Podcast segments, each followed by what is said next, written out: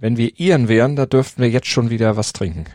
Ja, St. Patrick's Day, der irische Nationalfeiertag, ist heute, aber wir verzichten aus aktuellem Anlass auf große Fröhlichkeit heute beim Start in den Podcast. Wir müssen nämlich Abschied nehmen von einer der prägendsten Figuren im deutschen Nachkriegsfußball. Und wir begrüßen ein lange nicht mehr gesehenes Phänomen in der Bundesliga. Spannung im Titelrennen. Wer hätte das vor ein paar Wochen noch gedacht? Naja, wir schauen gleich drauf und wir schauen auf das, was Bayer Leverkusen heute besser machen muss als im Hinspiel, um nicht aus der Europa League zu fliegen. Und wir gucken voraus auf den Formel 1 Saisonstart am Sonntag. Und sagen guten Morgen. Hier ist Stand jetzt unterstützt vom Sportsinformationsdienst SID. Mit mir Andreas Wurm. Und mit mir, mit Malte Asmus. Darüber spricht heute die Sportwelt. Stand jetzt. Die Themen des Tages im ersten Sportpodcast des Tages. Stand, Stand, Stand, Stand. Jetzt. Mit Andreas Worm und Malte Asmus auf meinsportpodcast.de. Gestern ist Egidius Braun im Alter von 97 Jahren verstorben. Der vielleicht letzte DFB-Präsident, der keinen Dreck am Stecken hatte. Von 1992 bis 2001 war er der DFB-Boss, ein Mann, der den Deutschen Fußballbund jahrzehntelang geprägt hatte.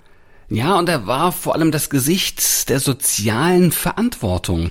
Ihm ist es zu verdanken, dass sich der DFB seit Jahrzehnten gesellschaftlich engagiert, vor allem für Hilfsprojekte stand Braun Pate. Die Mexiko-Hilfe beispielsweise geht auf sein Engagement zurück. Die DFB-Stiftung trägt auch seinen Namen, die Egidius Braun Stiftung. Und äh, ja, an der Stelle erlaubt mir ganz kurz äh, eine Reise zum 13. Mai 2010. Da, äh, das war mein erstes Länderspiel ähm, in Aachen, im Aachener Tivoli, seiner Heimat. Er lebt ja, er lebte ja in Aachen. Es war ein Benefizspiel für die Egidius Braun Stiftung, ein 3 zu 0 gegen Malta. Und da habe ich ihn kennenlernen dürfen, habe ich ihn interviewt. Ein wirklich, wirklich, wirklich netter, höflicher, zuvorkommender, auch eloquenter Mann. Äh, war damals übrigens das erste Länderspiel von Mats Hummels. Da wurde noch groß gefeiert. Und ähm, ja, am 5. Juni 2019 ist gar nicht mehr so lange her. Äh, da habe ich bei DFB hautnah, da gab es ein öffentliches Training, auch wieder im Aachener Tivoli, auch zugunsten der Egidius Braun Stiftung. Da war er dann eben auch, aber dann schon mit 95 wirklich sehr, sehr klapprig, sehr, sehr wackelig, aber immer ein Mann der Fröhlichkeit, des netten Wortes. Also ich muss sagen, ich verbinde etwas mit ihm und ich vermisse ihn sehr und ähm, das tut mir wirklich sehr, sehr leid. Und er stand ja auch immer für die Einheit des Fußballs. Ne? Also er war so quasi diese große Klammer zwischen den Millionen Amateurkickern und dem Profibereich. Und seine Maxime war ja immer, wenn die Wurzel darbt, stirbt die Krone. Ja, ja, und obwohl ich jetzt gerade sage, dass er ja so ein freundlicher, ein höflicher, ein strahlender Mensch war, aber der konnte auch durchgreifen, ne? Wenn ihm etwas mhm. nicht gefallen hat, dann ähm, hat er auch schon mal ordentlich auf den Tisch gehauen. 1986 schickte er Uli Stein von der Weltmeisterschaft nach Hause, 1994 nach seinem Stinkefinger dann Stefan Effenberg. Braun konnte auch hart sein, sehr hart, bisweilen auch zäh und mit dieser Zähigkeit, sagte man, schaffte er es, der, die acht europäischen Vertreter im Exekutivkomitee der FIFA am 6. Juli 2000 dann komplett auf die Seite Deutschlands zu ziehen und für die deutsche WM-Bewerbung 2006 zu stimmen. Ja, also am Sommermärchen 2006 hatte er dann auch noch einen Anteil neben Franz Beckenbauer und offenbar neben ein paar Millionchen. Aber da wollen wir ihm jetzt persönlich gar nichts unterstellen. Ich glaube, damit hat er tatsächlich nichts zu tun gehabt. Stand jetzt aktuell. Na Mensch, wer hätte das gedacht? Da ist sie also wieder, die Spannung in der Bundesliga. Borussia Dortmund ist nach dem 1 zu 0 Sieg beim Mainz 05 wieder auf vier Punkte an den Bayern dran. Axel Witzel macht es möglich in der 87. Minute. Aber warum hat es so lange gedauert bis zur 87.? Weil Dortmund zwar viel Ballbesitz hatte, aber insgesamt viel zu statisch war, überhaupt nicht zielstrebig. Offensiv war das, was die Dortmunder da über weite Phasen des Spiels zeigten. Kein Sturm, das war eher ein laues Lüftchen, wenn man es wirklich sehr polemisch ausdrücken will. Bedächtiges Tempo, wenig Ideen und vor allen Dingen schlampige Zuspiele im letzten Drittel. Ja, Haaland, sechs Ballkontakte, ansonsten nichts in diesem Spiel. Ja, ist ja auch dann irgendwie Muss man aber sagen, der kam erst spät rein. Ja, ja, klar, klar, klar. Aber das ist äh, so richtig äh, Durchschlagskraft hat er. Normalerweise ist er ja auch einer, der im Zweifelsfalle dann den Unterschied macht. Diesmal war er es nicht beim viertbesten Heimteam der Liga, das sich trotz der Corona-bedingten problematischen Vorbereitung beherzt auch in die Zweikämpfe warf. Also da, da wurde es natürlich erstmal nicht gefährlich und wenn man sich die Statistiken anguckt, da sieht man, pff, also das war eine Begegnung auf Augenhöhe. Mal gucken, auf welchem Niveau. Ja, aber Mainz war tatsächlich auf niedrigem Niveau, äh, lange Zeit sogar die etwas gefährlichere Mannschaft. Ne? Aber denen schwanden dann irgendwann verständlicherweise auch immer mehr die Kräfte. Gefährliche Abschlüsse kamen dann trotzdem bei ihnen eben nicht zustande, weil die Kräfte eben weggingen. Und hinten, ja, da haben sie sich dann das Tor des Tages gefangen. Nach einem Standard, da waren sie vielleicht dann auch geistig nicht mehr so ganz auf der Höhe in der 87. Minute. Gefühlvoller Heber von Rayner und Witzel traf dann mit der Innenseite. Und das gab ja dann erst die zwei zweite Heimniederlage der Saison für Mainz, aber eben eine ganz wichtige, beziehungsweise ein wichtiger Sieg für Dortmund. Naja, also ich meine, das Ganze aber dann auch noch mit freundlicher Unterstützung des Sportkameraden Brosinski, der erst eingewechselt wurde. Der hätte eigentlich noch im Vollbesitz seiner geistigen Kräfte sein müssen, aber der ist klassisch unter dem Ball durchgesprungen. Naja, das kann natürlich auch schon mal passieren. Zweimal in Folge, aber jetzt ein 1 zu 0 Sieg der Dortmunder. Jetzt könnte man sagen, oh, der Bayern-Dusel hat den Dortmund-Einzug gehalten. Das wollen die wahrscheinlich gar nicht hören, aber muss man wahrscheinlich.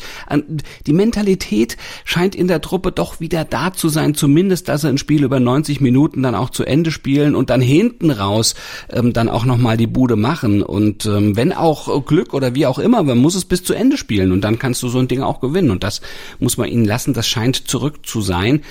Jetzt kann es ein spannender Liga-Endspurt werden. Die Bayern dürfen sich auf keinen Fall noch irgendeinen Ausrutscher mehr erlauben, sollten jetzt geweckt sein. Fünf von neun Punkten Vorsprung haben sie schon mal verspielt und ja, ein direktes Duell der beiden, das steht ja auch noch an. Am 23.04. ist es soweit. Top und Flop. Top des Tages ist, und wir haben es gestern angesprochen, Ski-Superstar Michaela Schifrin, denn die hat die Abfahrt im französischen Courchevel Meribel gewonnen und mit ihrem 74. Weltcupsieg eine Vorentscheidung im Showdown um den Gesamtweltcup geschafft. Da liegt sie jetzt äh, drei Rennen vor Saisonende, 156 Punkte vor ihrer großen Rivalin Petra Villova. Und Flop des Tages ist schlechtes Wetter, denn das hat dafür gesorgt, dass der Biathlon-Weltcup das Finale in Oslo jetzt einen Tag später erst beginnen lassen werden kann. Der Sprint der Frauen, der musste nämlich von heute auf morgen verlegt werden und startet dann unmittelbar vor dem Herrenrennen. Es gibt also ein Double Feature. Stand jetzt aktuell. Bei Bayer Leverkusen ist die Europapokalstimmung nach den Ereignissen vom letzten Wochenende natürlich komplett dahin. Niederlage gegen Köln, das Derby verloren, 2 zu 3. Ja, aber es ist noch, noch schlimmer. Also diese Niederlage tut weh, aber noch schlimmer wiegt, wahrscheinlich noch schwerer wiegt, dass Florian Wirz mit dem Kreuzbandriss verloren gegangen ist. Das ist ein Schlüsselspieler, der erstmal lange ausfallen wird, aber er ist ja auch nicht der Einzige.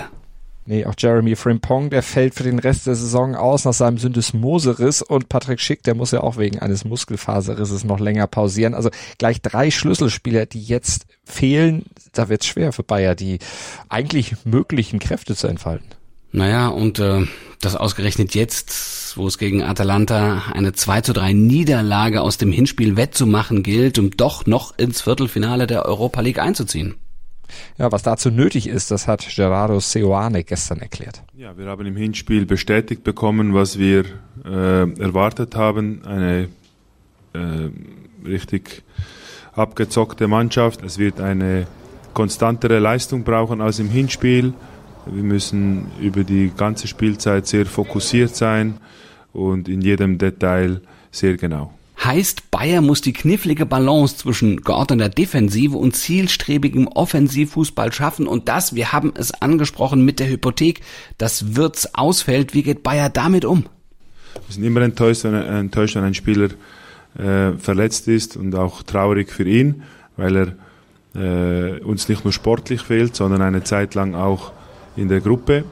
Äh, und trotzdem müssen wir vorwärts schauen und ja, versucht aus dieser Situation natürlich auch eine gewisse äh, Kraft zu schöpfen, ja, im, im, Bewusstsein, dass, dass wir jetzt äh, alle noch mal ein bisschen näher zusammenrücken müssen, dass wir einander unterstützen müssen.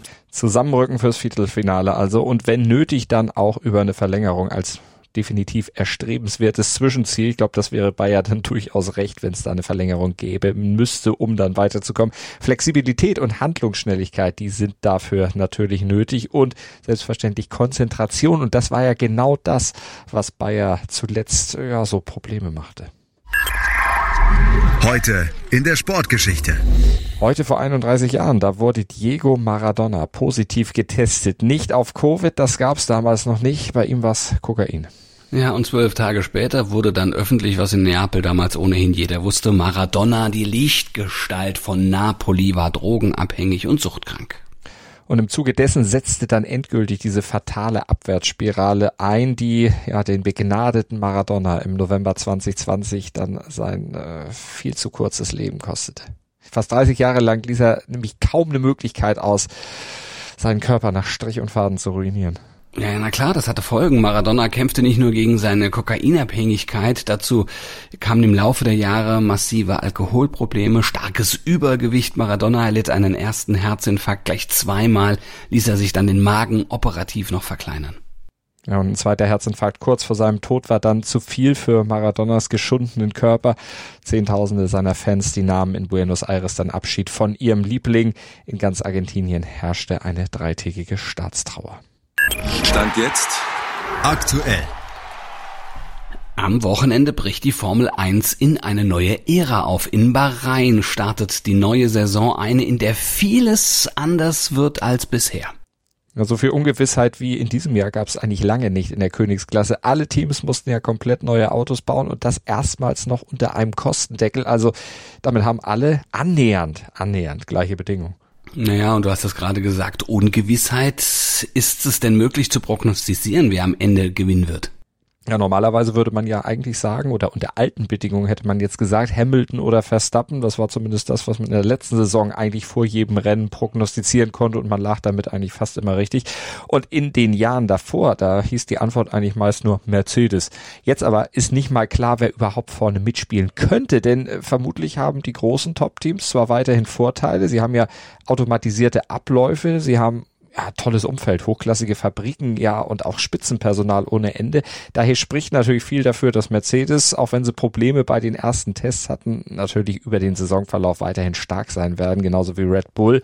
Die sind Stand jetzt sogar ein bisschen schneller als die Mercedes. Verstappen, der hat bei den Tests die beste Runde gedreht. Aber Ferrari, die machten auch über alle Testtage einen durchaus stabilen Eindruck, sogar den stabilsten von allen Teams. Vielleicht ist das ja auch dann der große Wurf, der der Scuderia jetzt mal gelingt im Bahrain. Also man weiß aktuell eigentlich nur, dass man nichts weiß. Hm, naja, also nichts ist klar für Bahrain. Was ist mit dem Rest der Saison? Wie könnte sich das entwickeln?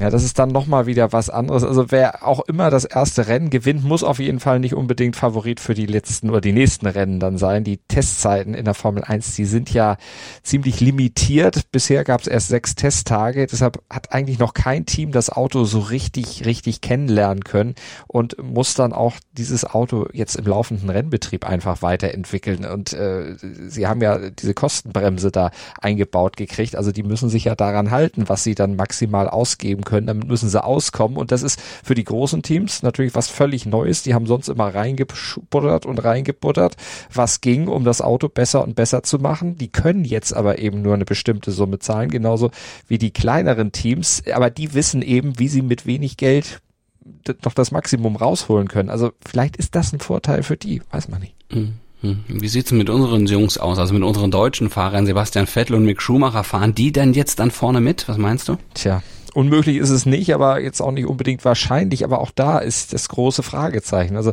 Aston Martin mit Vettel, die wollen ja in wenigen Jahren um den Titel fahren. Also jetzt wäre es dann der entscheidende oder der beste Moment, um das Mittelfeld wenigstens mal zu verlassen und dann auch in die Spitze mit vorzudringen. Bei den Tests in Barcelona und in Bahrain, da ja, hat Aston Martin ja noch nicht so viel zeigen können. Also da ist auch noch ein großes Fragezeichen hinter.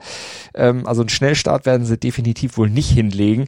Und das Team von Schumacher, also Haas, ja, die fuhren ja bisher in den letzten Jahren hoffnungslos hinterher, was natürlich auch daran lag, dass sie jetzt zum Beispiel in der letzten Saison die ohnehin begrenzten Ressourcen gespart haben, um sie in die Entwicklung für das Auto für diese Saison schon mal reinstecken zu können. Also es könnte sein, dass die jetzt einen ganz ordentlichen Start hinlegen, aber was heißt ordentlich? Das muss man ja auch alles relativ sehen. Mehr als Mittelfeld wird da wohl nicht bei rauskommen.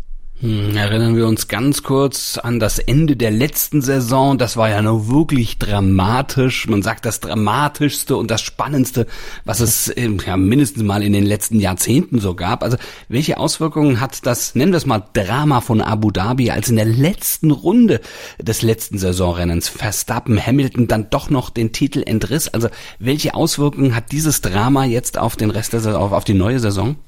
Ja, das war ja nur möglich, weil Rennleiter Michael Masi die Regeln da maximal ausgedehnt hatte. Der ist ja jetzt weg, der musste ja gehen. Jetzt sind zwei neue da, der deutsche Nils Wittig und der Portugiese Eduardo Freitasch.